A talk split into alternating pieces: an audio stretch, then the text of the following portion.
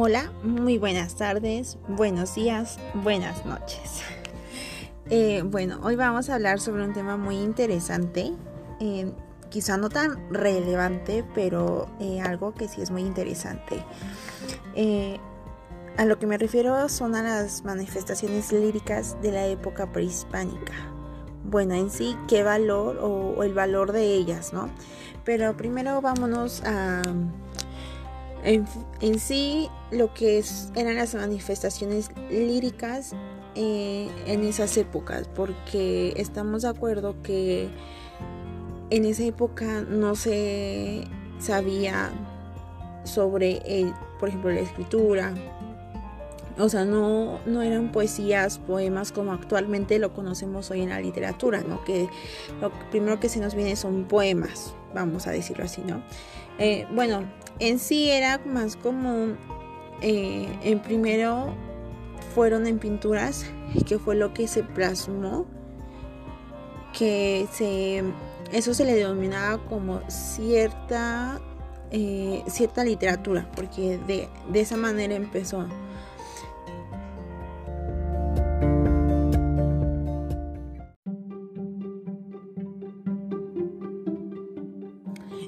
Eh, bueno, eso ya una larga historia, vamos a decirlo de esa manera. Eh, después de las pinturas eh, siguen eh, una tradición oral que, como mencionaba anteriormente, puede ser poesías, cuentos, relatos, fábulas, leyendas, entre otros, etcétera, etcétera. bueno, estas iban de generación en generación, como, como se viene haciendo actualmente. Y después estos empezaron, principalmente los agricultores, que eran quien eh, pues realizaban eso o consideraban que la, que la naturaleza era una mujer, a la naturaleza le daban eh, el símbolo de una fecundidad y esta se la dan a la mujer. Entonces, mm, a tal manera que llegan a llamarle la madre tierra, ¿no? Y es como una diosa, un, eh, algo que ellos hacían estas, eh, estas manifestaciones líricas, más que nada, ¿no? Hacia esa diosa, ¿por qué? Porque era lo mejor le daban eh, todos, por ejemplo, en ese tiempo sería el la lluvia, el viento actualmente incluso, ¿no?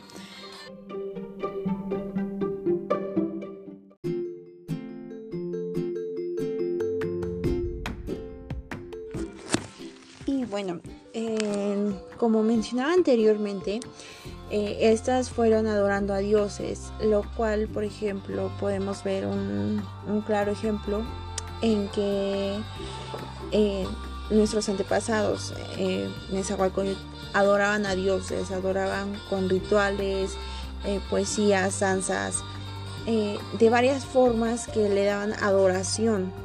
Eh, y esto llega a, la conclusión o va evolucionando hasta llegar al día de hoy de que se conoce como la literatura, como mencionaban al principio, poesías, leyendas, cuentos, entre otros eh, relatos en, vamos a decir, de la manera oral.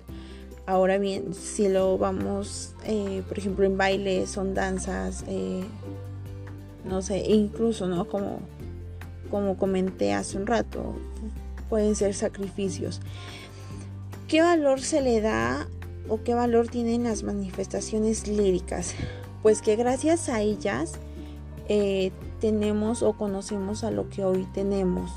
¿Por qué? Porque si no se hubieran hecho de esa manera, eh, quizá hoy no sería o no conociéramos, nosotros no manifestáramos o no representáramos esas, eh, esas manifestaciones, ¿no? Vamos a decir. Vaya la redundancia. Entonces, eh, estas hacen que se formen como tal eh, varias formas y creo que e incluso, ¿no?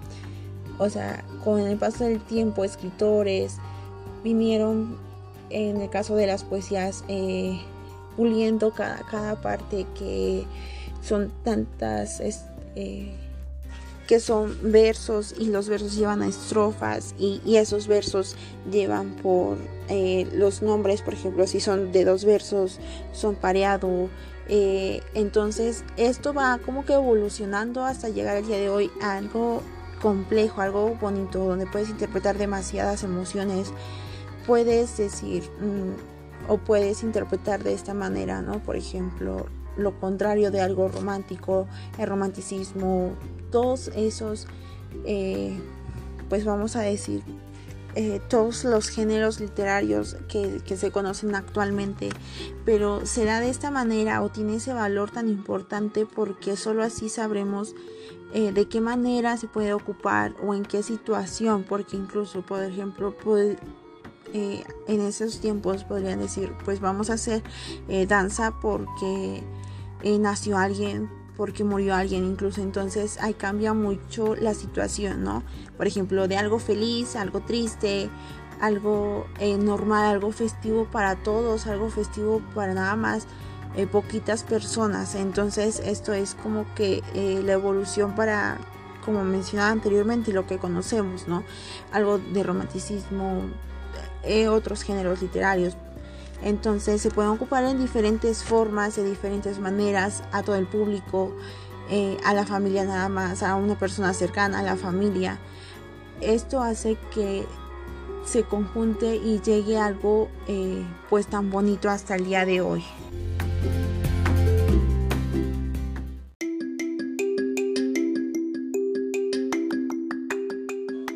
Para finalizar este podcast algo corto,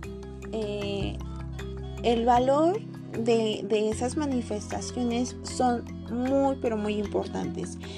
Quizá no la, quizá las echemos de menos, ¿por qué? Porque ah, son antigüedades, son, son de antes, no, no es como que darle tanta importancia, pero creo que es al contrario, ¿no? Porque gracias a ello es eh, lo que estamos conociendo actualmente, que es algo tan complejo y tan bonito que podemos expresar eh, en todos los sentidos, en todo el sentido de la palabra, ¿no?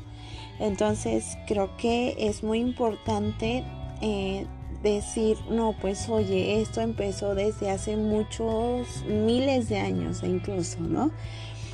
Que quizá no, pero, o sea, pero sé que a partir de cierto año los escritores empezaron a hacer esto y esto y esto.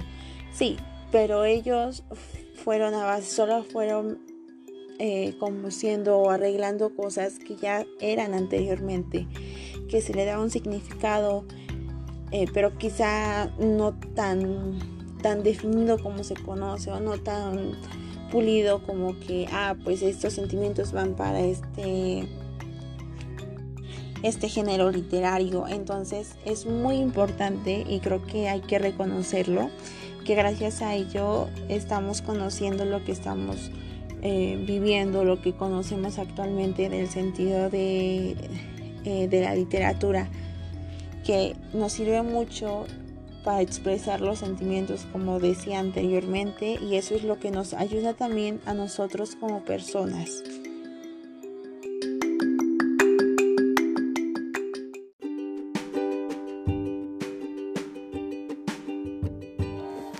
Así que nada, pues muchas gracias y que se la pasen increíble este tiempo que estén con ustedes y disfruten de la literatura.